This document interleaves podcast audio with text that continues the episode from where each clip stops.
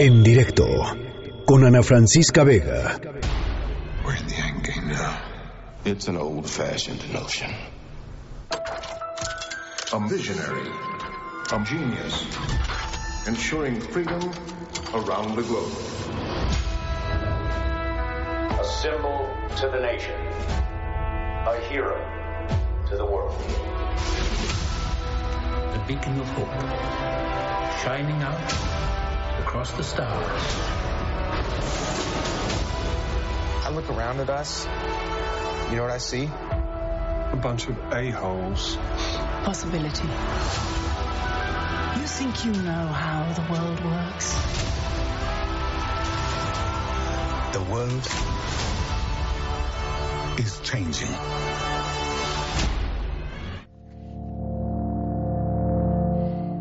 Bueno, pues los clavados de Avengers saben que este viernes 26 se estrena, pues híjole, una de las que yo creo que son de las películas más esperadas del año, Avengers Endgame, la película de Marvel Studios, es la número 22. O sea, uno cree que pues no pasan tantas cosas, pero sí, es la número 22.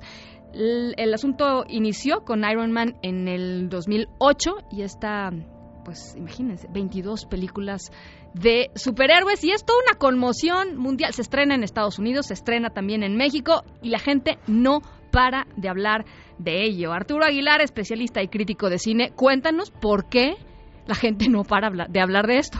¿Cómo estás? Oh, hola Ana Francisco, un gusto saludarte Igualmente. y a tu audiencia. Y pues sí, eh, precisamente todo lo que acabas de describir es uno de los grandes fenómenos de la industria del entretenimiento de nuestro siglo, sin lugar a dudas, punto final, así de, de claro y de contundente. Eh, estamos siendo testigos y lo que ha visto la industria en estos últimos 11 años es la construcción de un nuevo tipo de, de narrativa y de cómo contar historias en el cine. Muchos de nosotros estuvimos acostumbrados durante muchísimos años a que una película es un producto que tiene un principio y un final, normalmente en esas dos horas o tres horas que te sientas en una sala de cine.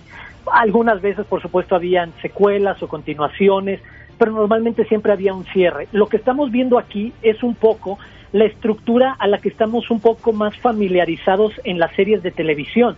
La verdad es que eh, toda esta franquicia de, de Avengers se entiende mejor como una larguísima serie de televisión de 21 capítulos a punto de estrenar el 22, Ujú. en el que cada capítulo, en lugar de que duraran una hora o un poco más de, de una hora, como pasa con todas las series que conocemos, no, aquí cada uno de, de esos capítulos, cada una de esas películas duraba dos horas o más o mucho más, como es el caso de este episodio final, entre comillas, porque sí cierra toda esta historia que hemos venido, venido acompañando de, de todos estos superhéroes, pero es verdad que también lo que está eh, proponiendo Marvel junto con Disney, que es ahora el dueño de, de toda esta cartera de, de productos, es eh, van a seguir continuando las historias de, de algunos de estos superhéroes.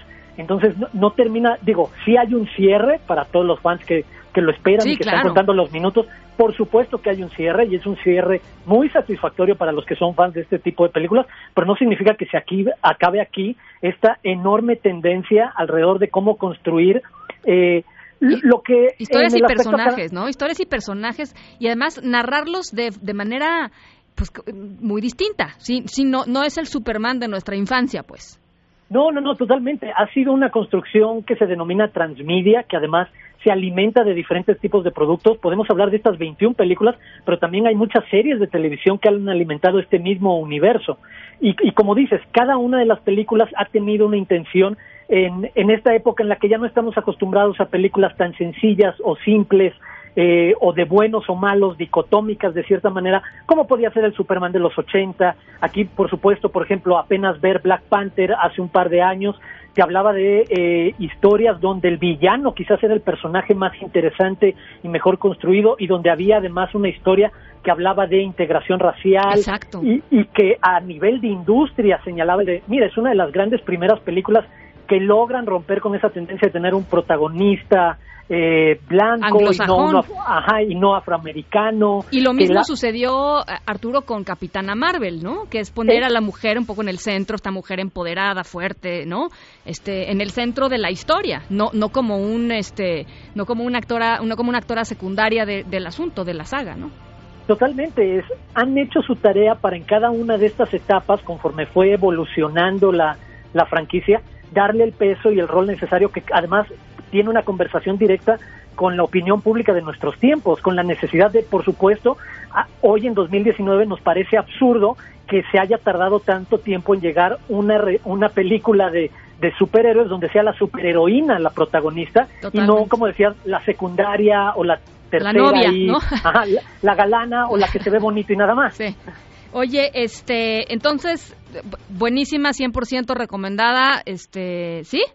¿Cumple? Sí, para los que son fans, definitivamente. Incluso veo difícil que alguien se acerque si no ha acompañado un poco la saga, pero creo que hacen un gran trabajo para cerrar las historias y, y, creo que ese es un sentimiento muy particular que da esta película diferente de las otras 21, porque las otras sabíamos que no terminaba la historia, de hecho hay este reincidente chiste o recurso de que quédate al final de los créditos porque siempre hay una escena extra que no habla de esta película, sino alguna película que viene a continuación. Entonces era como ese gancho hacia lo que sigue. No, ahora va a haber ese sentimiento de satisfacción de ver una historia que se termina, que se redondea. Ahora, eh, como dices, algunos de los personajes seguirán participando en, otras películas, eh, eh, en otras este, historias. Eso, eso digo, porque hay gente que está muy deprimida con que se acabe el asunto.